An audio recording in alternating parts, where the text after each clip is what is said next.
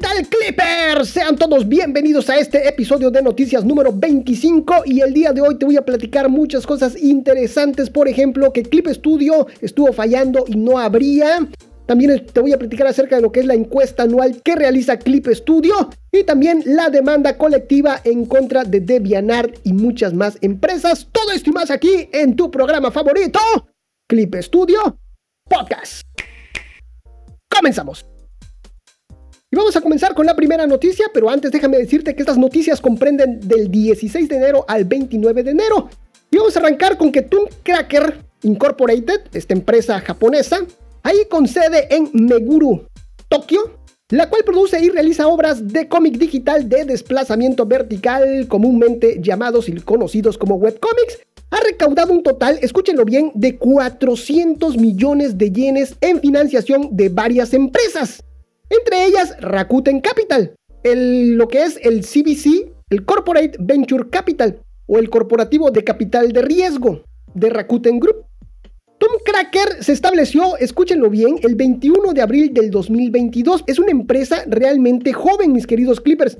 Y lo apuesta todo por la creación de webcomics desde su inicio. Lo interesante de esta joven empresa es que logró en junio de ese mismo año, abril, mayo, junio, a los dos meses un acuerdo de colaboración ahí con Rakuten Group Corporation, una de las empresas más importantes ahí de Japón y con presencia en el extranjero. Y sí la han de conocer mis queridos Clippers porque Rakuten Group patrocina lo que es un equipo de fútbol español. En la parte de enfrente, ahí aparece el logotipo de esta, de esta empresa, de esta marca, en grandote, así que sí la han de conocer, Rakuten Group.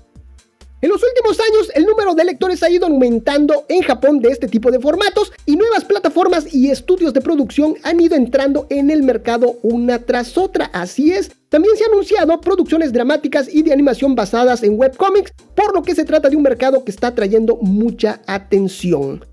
Toon Cracker, mis queridos Clipper, cuenta con un gran equipo creativo y experimentado, tanto interno como interno, en la producción de contenido digital y de webcomics. Además, gracias a la alianza que tienen con Rakuten, permitirá una mejor distribución y promoción de las producciones que realice esta empresa. Con los fondos recaudados, un Cracker pretende promover lo que es la ampliación de la producción actual y producción de nuevas franquicias. De igual forma, reforzar lo que es la contratación de recursos humanos para incrementar lo que es su plantilla laboral. Dentro de las vacantes que están solicitando ahí en su, en su portal web, tenemos, escúchenlo bien, que está muy interesante, están necesitando editor de manga, guionista, lettering, director de arte, diseño de personajes, un diseñador de personajes y creador de cómics. Y dentro de lo que es la descripción del trabajo de creador de cómics, tenemos que van a necesitar un dibujante de line art de personaje, un colorista de personaje, un fondista y, uno, y una persona de acabado. Algo interesante que me llamó mucho la atención es que, es que esta empresa arma equipos de trabajo para poder realizar este, estos mangas, estos webcomics. Y la persona encargada de lo que es el line art de personajes tu trabajo pues va a ser solamente dibujar lo que es en. Debe de estar lo más cerca posible del diseño del personaje original. Eso es muy importante. Ya de ahí, el encargado de lo que es el coloreado, el coloreo de personajes, va a ser colorear digitalmente los dibujos lineales de los personajes. El encargado de los fondos se encargará de dibujar una imagen de fondo a color de acuerdo a lo solicitado, dependiendo de la escena de la historia. Y por último, el día acabados, su trabajo será colorear lo que son los globos de diálogo, ajustes finales entre cuadros, inserción de decoraciones apropiadas, inserción de personajes con efectos de sonidos onomatopéyicos.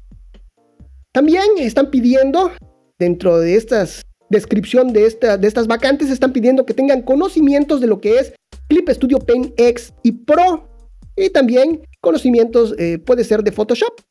Las habilidades que están pidiendo, que están solicitando de parte del dibujante de line art de personajes, debe de poder dibujar diferentes expresiones faciales y poses.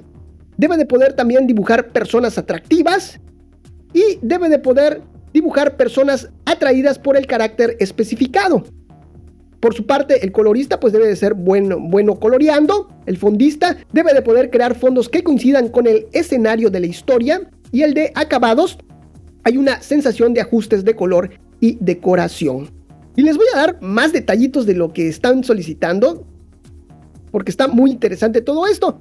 Y dice así, va a ser un empleado a tiempo completo, empleados por contrato o subcontrataciones. El periodo de contrato se decide después de la consulta, o sea que va a haber una entrevista previa. Y la renovación no se determina en función del rendimiento de la empresa, la carga de trabajo o las asistencias, etc. También dice en los salarios. Es un sistema de salarios mensuales y diario. Me imagino que esto de diario es para que te den para tu transporte. Ya de ahí, el horario de 10 de la mañana a 7 de la noche, con un descanso de 60 minutos. El trabajo dice aquí que es de 8 horas. Vacaciones, van a haber semana laboral de 5 días, sábados y domingos no se trabaja y se van a respetar lo que son los festivos y vacaciones. Y van a haber vacaciones de verano, vacaciones de invierno, vacaciones anuales pagadas según lo exige la ley y vacaciones de felicitación o condolencias. ¿Dónde se va a trabajar? Ahí en las oficinas de Shibuya o desde casa. Bueno, método de aplicación, ingrese desde el formulario de consulta. En ese momento no olvide ingresar el tipo de trabajo deseado y el tipo de empleo en el campo de entrada libre. Y la persona a cargo se comunicará con usted por correo electrónico más tarde. ¿Y qué creen, Clippers? Ahí les estoy dejando lo que es el link para este portal de empleo de Cracker. Ya para terminar lo que es esta nota, mis queridos Clippers, déjenme darles un comentario de lo que es eh, Hiroshi Takasawa, vicepresidente ejecutivo presidente de la compañía de inversión e incubación del grupo Rakuten. Y dice así, Rakuten Group y Tomb Cracker anunciaron su colaboración en junio del 2022 y han estado trabajando juntos en el negocio de los cómics digitales. Esta vez hemos decidido invertir en la empresa, centrándonos en su equipo directivo con una rica experiencia en el sector el potencial de crecimiento de la empresa en el marco de un mercado en rápido crecimiento y también con el objetivo de acelerar aún más la colaboración. Esperamos que esta inversión conduzca a un mayor desarrollo de los negocios de contenido de ambas partes, incluyendo la difusión de contenido de alta calidad y la provisión de diversas experiencias de entretenimiento a través del desarrollo de franquicias de medios de comunicación. Lo interesante de esta nota es ver la inclinación y la apuesta que tienen estas grandes empresas al mundo de los webcomics, que sin duda alguna es un mercado en constante crecimiento ya que cada vez hay más penetración de dispositivos móviles que tienen estas características y que facilitan el consumo de cómics de lectura vertical. Por lo que si eres dibujante de cómics, mi querido Clipper, sí es bueno que te replantees hacia dónde podrías dirigir tus esfuerzos, siempre y cuando teniendo muy claro cuáles son tus objetivos como artista ya que de ello depende hacia dónde dirigirás tu producto para tu público objetivo. ¿Ok? Bueno, pues vámonos con la siguiente noticia. Pues resulta que desde el 13 de enero se recibieron varios reportes de que Clip Studio no se podía abrir en, en, el sistema operativo de Windows. Algo curioso es que esto se daba en países asiáticos o en usuarios muy concretos. Al ver el auge en este inconveniente, se lanzó el 16 de enero tres días después, un tutorial haciéndose del conocimiento de este problema por parte de Celsius y poniendo un par de paliativos para este defecto. Celsius propuso dos soluciones. La primera consistía en entrar a Clip Studio, en el caso de poder, de poder abrirlo, e ir a lo que es el menú ajustes, ese iconito que tiene forma de engrane. Ya de ahí nos vamos a lo que es el menú de mantenimiento, y seleccionamos mostrar página mediante Internet Explorer. Y la segunda opción era entrar a lo que es las carpetas del sistema y agregar un número 1 a un archivo en específico. El archivo es el config.sqlite. Quedando, va a quedar de esta forma. Vamos a anteponer lo que es ese número 1, 1 config.sqlite. De esta forma se soluciona ese problema. Pero este defecto no te me mortifiques, mi querido Clipper, porque este defecto se solucionó con la actualización de emergencia, la versión 1.13.1 lanzada el 17 de enero. Así es, al día siguiente ya se lanzó esta actualización la cual solo se puede acceder a ella desde el portal de descargas de Clip Studio. No hay ninguna notificación que nos llegue cuando abramos Clip Studio para una actualización mayor. No, solamente tenemos y tenemos problemas ahí con Clip Studio, pues podemos entrar, dirigirnos a lo que es la página de descargas, que por cierto te estoy dejando el, link ahí en clipstudiopodcast.com, diagonal noticias 25, donde podrás descargarte esta aplicación ahí en la parte de Windows. Esto es solamente para usuarios de Windows. Y ahora sí, vámonos con la siguiente noticia. Cada año Clip Studio realiza lo que es una encuesta a los artistas y creativos europeos. En esta ocasión se llevó a cabo entre agosto y octubre del 2022. Una encuesta dirigida a 6.000 artistas de cuatro países europeos, lo que es España, Francia, Alemania y Reino Unido, acerca de sus actividades como creadores de contenido artístico. La encuesta se realizó en línea y participaron un total de 6.000 personas con 500 participaciones en tres grupos de edades de cada país, de 10 a 19 años, de 20 a 29 y de 30 a 39 años. ¿En qué grupo de edad está Balam Comic? Ah, mande sus apuestas, amiguitos. Mis queridos clippers, órale, estaría padre, ¿eh? estaría padre. Bueno, ya saben, contáctenme ahí por las redes sociales y díganme en qué rango de edad está Balam Comic. Órale. Los resultados revelan que hasta el 69.6% de los creadores utilizaron medios digitales en sus obras y que el 43.4% de ellos comenzaron a crear arte digital con 15 años o menos. Interesante está esta, esta estadística. Mientras que el 13% lo hizo con 10 años o menos. Ah, interesante. Otro dato interesante que, se indica, que indica la encuesta es que la mayoría, el 57.3%, comienza a crear arte digital en dispositivos alternativos a lo que es la computadora, la PC. Entre estos dispositivos destacan los smartphones Android y los iPad en primer y segundo lugar respectivamente. También se observa que en dispositivos móviles la manera más habitual de iniciarse en el arte digital es dibujar con los dedos en un smartphone Android. Esto da pie a concluir que muchas personas se acercan a la creación digital a través de dispositivos especializados cotidianos, sin necesidad de herramientas dedicadas. Muy interesante. En cuanto a los dispositivos más utilizados actualmente por los creadores está lo que es el iPad, más el Apple Pencil, una PC más su tableta digitalizadora y una PC con pantalla táctil y su lápiz. Estos son los más populares así en ese orden descendente. La abundancia de tabletas y otros dispositivos móviles en esta lista revela que este tipo de herramientas cumplen un papel fundamental en la creación de, lo que es el arte digital. Es factible asumir que a partir de los resultados de esta encuesta, mis queridos clippers, que los jóvenes de 15 años o menos hacen uso de dispositivos de fácil acceso para acceder a lo que es la creación digital, pese a que tradicionalmente pues esperaba necesario contar con una herramienta avanzada para ello. Cabe esperar que las posibilidades creativas continúen ampliándose en el futuro. Sin embargo, esto hará que aumente lo que es la necesidad de contenido que facilite la adquisición de competencias digitales y artísticas para que los jóvenes que se inicien en la creación digital puedan dar continuidad a sus actividades.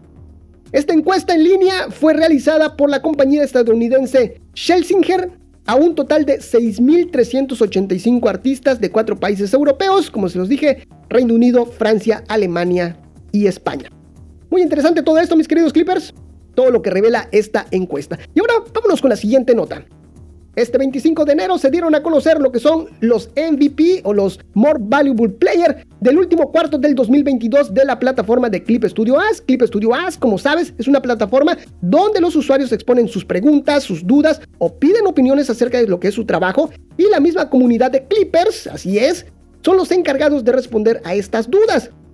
En esta plataforma, el trabajo de lo que es Clip Studio solo se limita a lo que es banear y eliminar las cosas malintencionadas reportadas por la misma comunidad. De esta forma, el contenido es saneado, dejando solo contenido relevante y útil para todos nosotros. En esta ocasión, solamente hubieron MVPs, los More Valuable Player, ya que la categoría de New Valuable Player quedó desierta. Los seleccionados en esta ocasión se llevaron unos cariñitos de parte de Clip Studio, por supuesto, lo que es un cuaderno de sketchbook para que hagan sus, dibujos, sus bocetos y una pequeña libretita de apuntes. Así que si tú quieres recibir este tipo de regalitos hasta la puerta y comodidad de tu casa, lo único que tienes que hacer es ayudar resolviendo preguntas en la comunidad de Clip Studio Ask.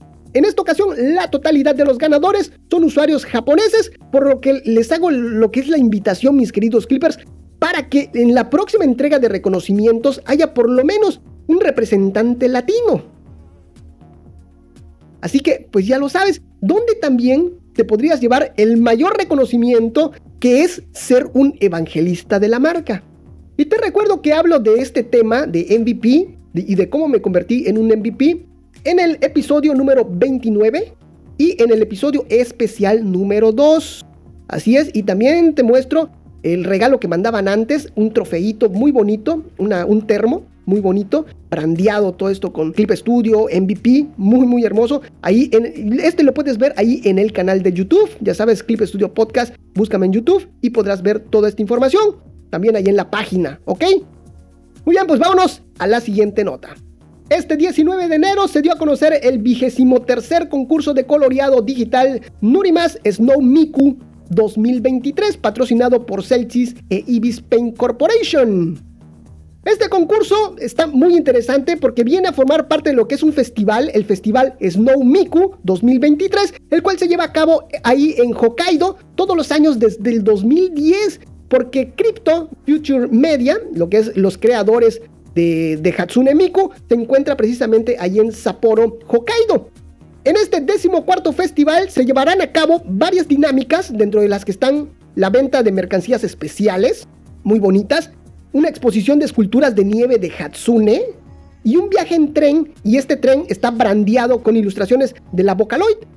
Este festival se lleva a cabo del 19 de noviembre de, del 2022, o sea, comenzó el año pasado, hasta el 26 de marzo del 2023. Pero ojo aquí, mis queridos Clippers, porque no todos los eventos tardan este periodo de tiempo. Así que pues, si tú andas por allá, pues sería bueno que te des una vueltecita ahí por Hokkaido, darte una vueltecita, un paseíto ahí por el tren de Hatsune. Está muy bonito, ¿eh? Está muy bonito. Ahí les estoy dejando imágenes de todo esto, mis queridos Clippers. Ya saben, ahí en clipstudiopodcast.com, diagonal noticias 25. Por su parte, pues este concurso consiste en lo que es colorear una ilustración de Miku y postear tu trabajo ahí en, Twitter con los hashtags correspondientes. Hay varias categorías para participar y maravillosos premios como siempre por cada categoría. Y también va a haber un sorteo para los participantes pues que no lograron conseguir los primeros puestos. También les estoy dejando los hashtags, están en japonés estos hashtags. Desafortunadamente ya saben que este, este tipo de concursos solamente para Japón, ni modos. Pero sí podemos disfrutar de lo que es el arte de toda esta gente, de todos estos concursantes participantes. Y les estoy dejando los hashtags allá en, la página para que ustedes los visiten. Y vámonos con los premios para que pues nos moramos de la envidia un poquito. Se va a llevar el primer lugar, el premio PC, va a ser un ganador, se va a llevar una tabletota digitalizadora Wacom One, patrocinada por Wacom. También se va a llevar un Orbital 2, este es un, dispositivo de, atajos, de atajos directos, proporcionado por Blind Magic por supuesto que se va a llevar su Clip Studio Pen Pro para dos dispositivos, un plan de edición de tres añotes y su bolígrafo Ibis Pen Original Stylus. Y va a haber también un premio smartphone. Estos se van a hacer dos ganadores, los cuales se van a llevar una computadora, una laptop, cada uno. Van a ser el modelo Rytec R5AA5. Esto es un modelo de ilustración, está muy bonita, así su, su teclado RGB para más poder, para que Clip Studio así vuele, vuele. muy bien. Y este es patrocinado por DirtWave. Y también va a haber eh, la otra computadora, es la Sense 15FH043, la Starter Pack, la cual incluye ya un Clip Studio Paint ya, este, ya instalado.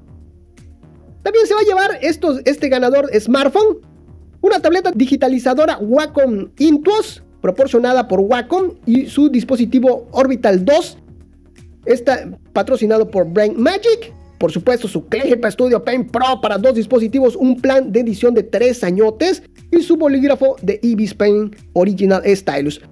Va a haber también un premio de color, este va a ser un, un ganador, el cual se va a llevar un monitor Color Edge TS2410 y el cual trae un sensor de calibración.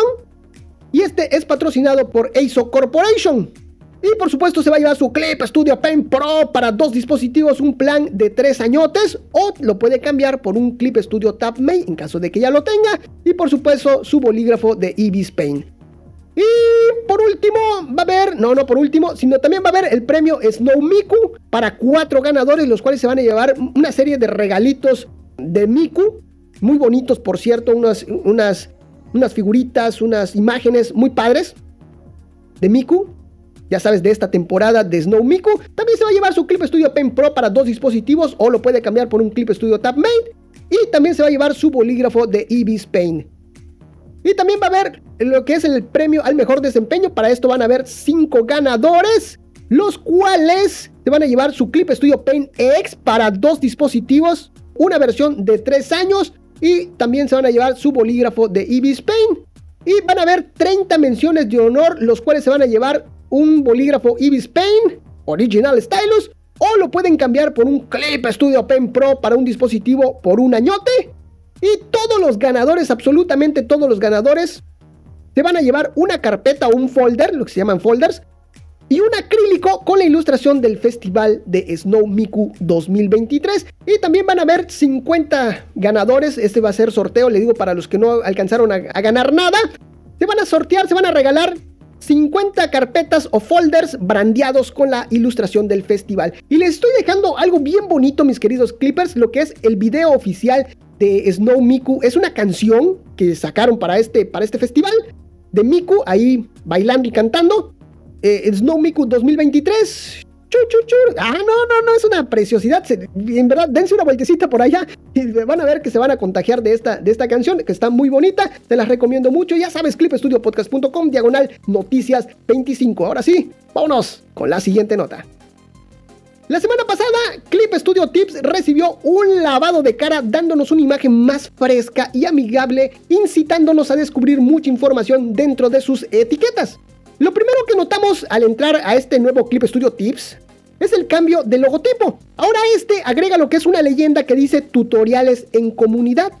Enseguidita, justo al ladito tenemos lo que es un buscador y después sigue un botón azul que es el de publicar.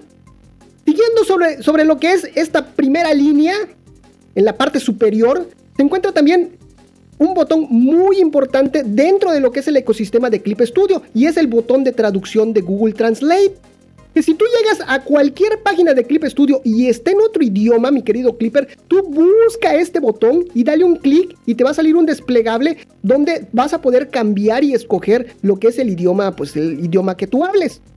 Esto está en todas las páginas de Clip Studio. Tú trata de buscar, si está en otro idioma, te digo, llegas y está en otro idioma, tú trata de buscar este loguito de Google Translate o también hay un botoncito que dice idioma, búscalo.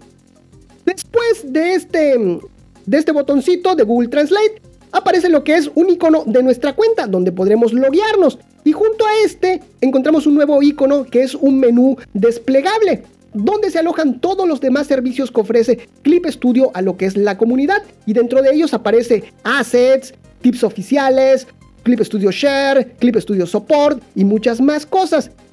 La verdad que está muy interesante, muy, este, muy práctico lo que es este menú desplegable. Es un icono de unos cuadritos. Ahí está en la parte superior, es el último. En la segunda línea, abajito de esta, tenemos, nos vamos a encontrar lo que son unas etiquetas multicolores con los temas más buscados por la comunidad. Tutoriales oficiales, concept art y pintura, animación, ojos, pinceles, etc.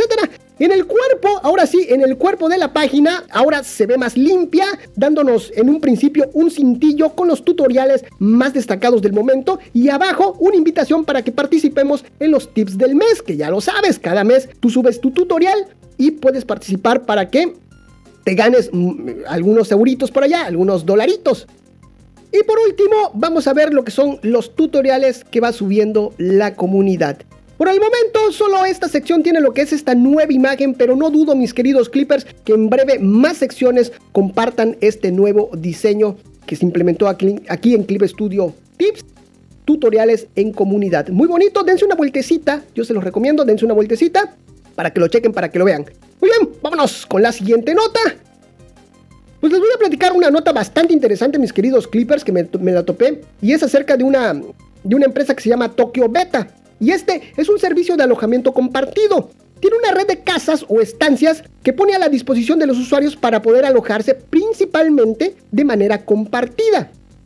Está pensado para las personas que quieran mudarse a otra ciudad, que quieran cambiar de residencia y alojarse en un lugar económico, pero con las condiciones necesarias para vivir bien. Es como un servicio de Airbnb, pero con la renta de estas casas compartida. Actualmente posee 1.209 propiedades de alquiler, lo que equivale a 16.312 habitaciones disponibles. Sus principales usuarios son jóvenes de entre 20 y 30 años, los emprendedores, principalmente de la generación Z. Y hay muchos casos en los que estos usuarios se trasladan a Tokio desde zonas rurales. Bueno, en conjunto con varias empresas, esta empresa Tokyo Beta lanza varios proyectos para no solo brindar el servicio de alojamiento, sino también de impulsar el crecimiento tanto económico como profesional del individuo. En esta ocasión lanza el proyecto de apoyo al sueño de la generación Z, que en una primera instancia se enfoca en impulsar y apoyar a los mangakas de webcomic que quieren pues profesionalizarse. Este proyecto está programado para que arranque en febrero de este 2023, ya está a la vuelta de la esquina y consiste, eh, escúchenlo bien, eh, porque está muy interesante, consiste en proporcionarles una residencia adecuada para la producción de webtoons en el distrito de, de Toshima. El alquiler será gratuito para todos los residentes y se proporcionará una tableta monitor Wacom de forma gratuita para cada artista. De igual forma, se les proporcionará una silla así muy cómoda para sus largas jornadas de trabajo, un escritorio, muebles y electrodomésticos. Además del alquiler, las facturas de, servicios públicos, factura de agua y facturas de internet están incluidas como parte del apoyo. Y su socio en este proyecto, la agencia de cómics Number 9, visitará regularmente a estos residentes para apoyarlos en sus desafíos hacia su próximo debut. Cuando los participantes del proyecto debuten como creadores de Webtoon, se planea devolver parte de los ingresos por regalías. Y, al establecerse dicho modelo comercial, se continuará desarrollando el proyecto de apoyo a los sueños de la generación Z como un negocio continuo y sustentable bastante interesante lo que está haciendo esta empresa. Algo curioso que se mencionó en el comunicado es que tras el estreno de su obra, recibirá a cambio los derechos de autor, lo que no deja muy claro quién realmente tiene los derechos de las obras generadas. Algo interesante, mis queridos clippers, es que algo por lo que estas empresas están impulsando tanto el formato de webcomic es porque hubo un estudio de mercado que indica que el mercado global de webcomics crecerá 7 veces para el 2028, pasando de 495.1 mil millones en el 2021 a 3.533 billones de yenes para el 2028. Así que, ahí está, es lo que les estoy platicando, mis queridos clippers. Bueno, vámonos con la siguiente noticia, la penúltima. Pues resulta que este 13 de enero del 2023 se dio a conocer que un grupo de tres artistas levantaron una demanda en contra de Stability AI, DeviantArt y Midjourney, ya que aseguran que estas compañías hicieron un uso indebido de las imágenes y por lo tanto violaron lo que son los derechos de autor, ya que en ningún momento se pidió autorización a los artistas para entrenar a estos modelos de inteligencia artificial. Los artistas demandantes son Tara Anderson, Kelly McKierman y Carla Ortiz, cuya demanda se levantó ante el Tribunal de Distrito de Estados Unidos, Distrito Norte de Carolina, División de San Francisco, argumentando que el uso de imágenes para el entrenamiento y funcionamiento de sistemas de inteligencia artificial infringen los derechos de autor y es injusto para los creadores de piezas artísticas originales. Los demandantes Tara Anderson, Kelly McKierman y Carla Ortiz, demandantes, en su nombre y en el de otras personas en situación similar, presentan esta demanda colectiva, en adelante demanda colectiva, contra los demandados Stability AI, Stability AI Incorporated, Midjourney Incorporated y DeviantArt Incorporated. Todos ellos conjuntamente demandados por infracción directa e indirecta de derechos de autor. También por la violación de la Digital Millennium Copyright, violación de los derechos de publicidad de los demandantes, establecidos por la ley y por el derecho consuetudinario, violación de la ley de competencia desleal y desagravio declaratorio. De esta manera, mis queridos clippers, empieza lo que es esta acta de 46 páginas levantada en contra de estas empresas que se dedican a crear y entrenar inteligencia artificial y en contra también de DeviantArt.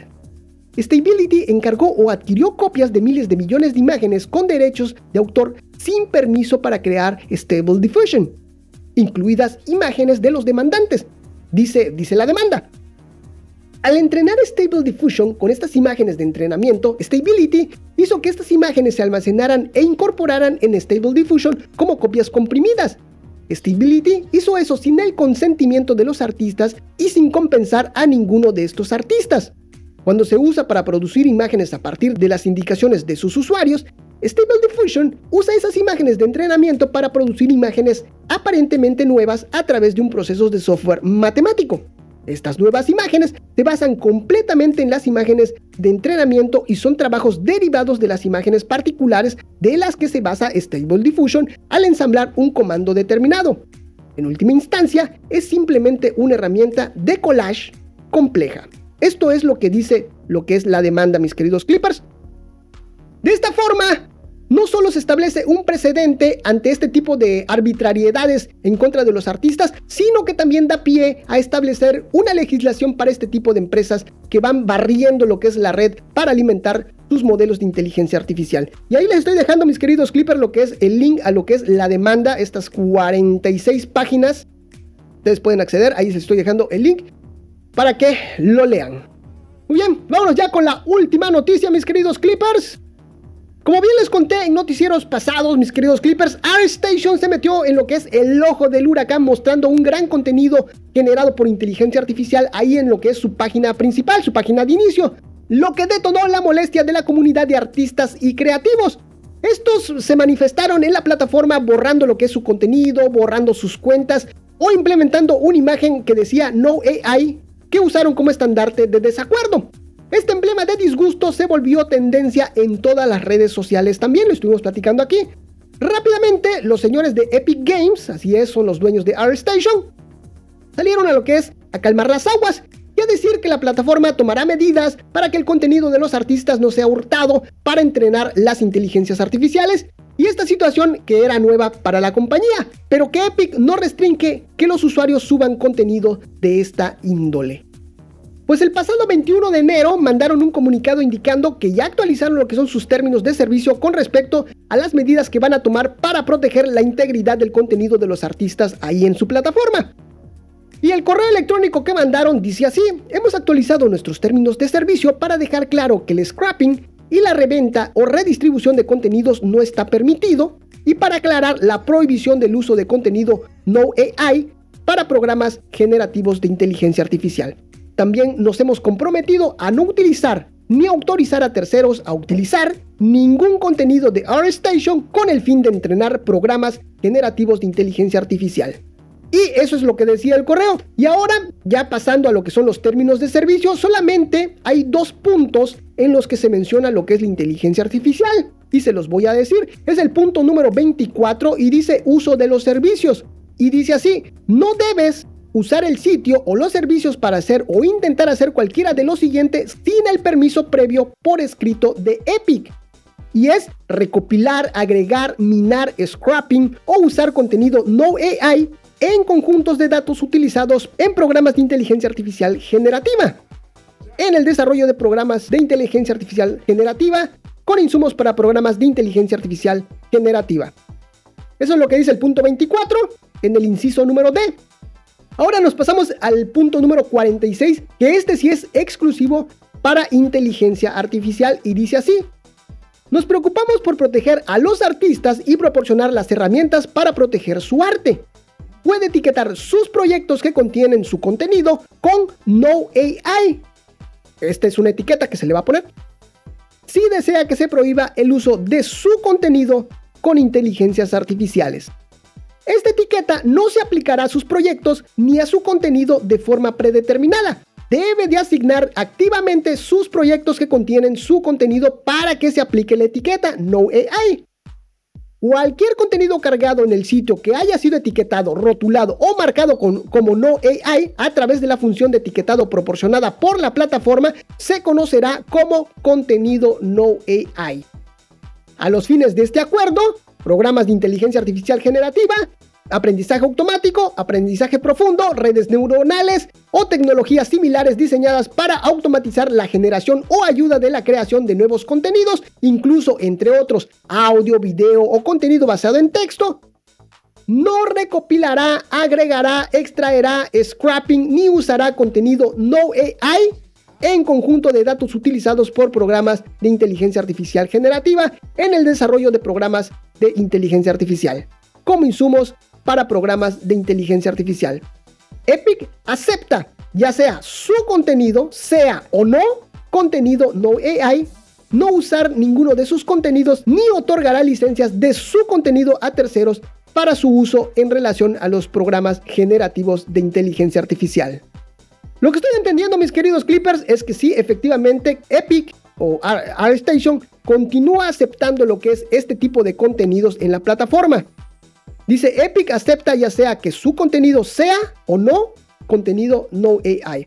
Así que, pues ya lo saben, esto es la, lo que hizo Epic, la postura de ArtStation ante esta situación, proporcionando el poder implementar unas etiquetas diciéndole a las inteligencias artificiales que no queremos que nuestro contenido, que nuestros dibujos, que nuestro arte sea implementado para seguir entrenando lo que son estas inteligencias artificiales.